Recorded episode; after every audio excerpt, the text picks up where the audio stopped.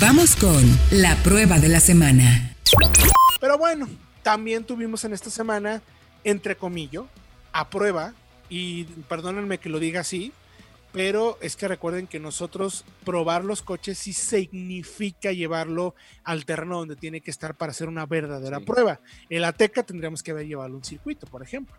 Ir a un circuito, hacer datos de aceleraciones frenadas, tiempos de vuelta, eh, ver qué tan radical es esta plataforma, eh, digamos, mm, puesta a punto diferente para recibir el nombre de, o recibir la marca Cupra en el modelo Ateca, mi querido Diego Risueño.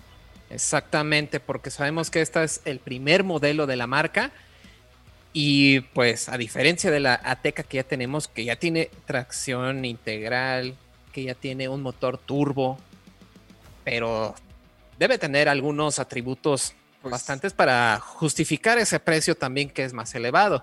Y yo creo que Fred tiene aquí todas las respuestas precisamente. Es que él, ¿Qué sí hace? la- él sí la manejó un poquito más. Sí, O sea, ¿verdad? Miren, Nosotros por la circunstancia y las exigencias de la propia empresa no podemos reunirnos a salir ahorita. los coches.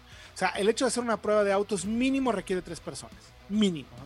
Y no podemos hacerlo. Entonces, Fred se paseó solito, como ahorita se sigue paseando con todos los coches que le llegan. Ya tuvo el Jeep, ya. Él es feliz en la vida, ¿no? Pero yo- bueno. bueno, yo sí. Pero miren, fíjense, a pesar de que no pudimos probarlo como hubiéramos querido, eh, lo probamos más de lo que lo probaban muchos otros, que se la pasan pegándole nada más a los plásticos del interior.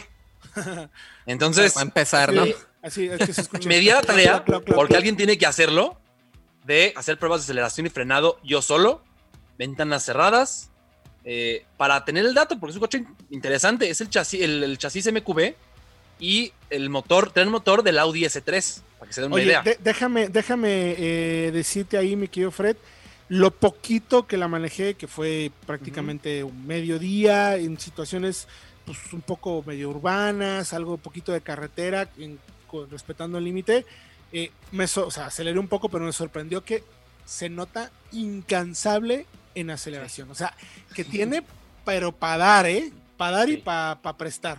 O sea, acelera eh, a 100, es muy rápida, pero es que luego sigue acelerando y sigue acelerando y no para. ¿Y Hicimos de cuánto hecho fue la el 0 a prueba 100? 0 a 100. A ver, Sí, a ya, ver, ya, échenle. Ya, ya ¿No? dinos, ya dinos. Cinco- 5.9. 5.7 segundos. Ay, Vámonos. caramba. Para que se den una idea, es el mismo dato que nos arrojó la Porsche Cayenne S hace un año, poco más de un año. O sea, la Porsche cuesta el doble, más del doble. Más del doble. Exacto.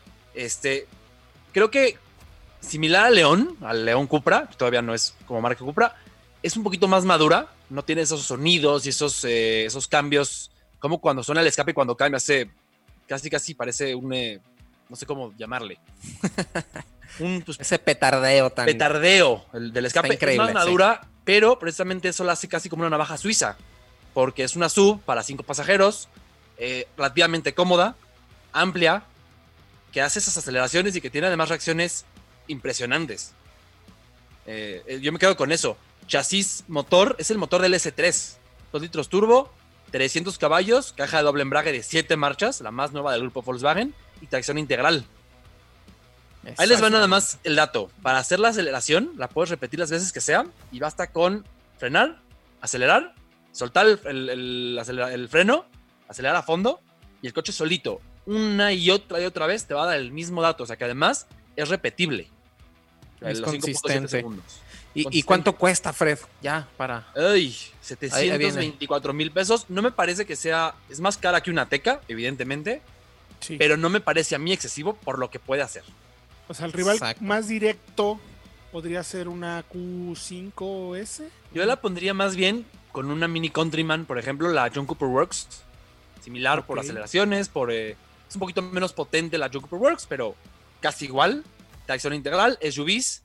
Y la podría poner también con esta, la BMW X2 M35, que no ha llegado a México, pero lo hará en, los próximos, en las próximas semanas.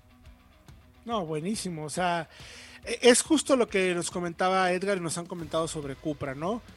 Está justo entre el modelo normal y los de alto desempeño premium. Allí en medio hay una meseta de, de, posible precio y desempeño y lo que consigue Cupra es justo eso. Me parece que le falta todavía para hacer un Cupra como nos esperamos, que lo serán las siguientes, digamos ya modelos 100% Cupra, sin tener ese back de SEAT como tal, ¿no? Sí, lo que pasa es que ese todavía se basa en un modelo de SEAT, como mencionas. Pero Correcto. ya próximamente tendremos el Formentor, que es un modelo exclusivo de la marca Cupra. Correcto. Bueno, pues hasta aquí llegamos, mi querido Fred Chabot.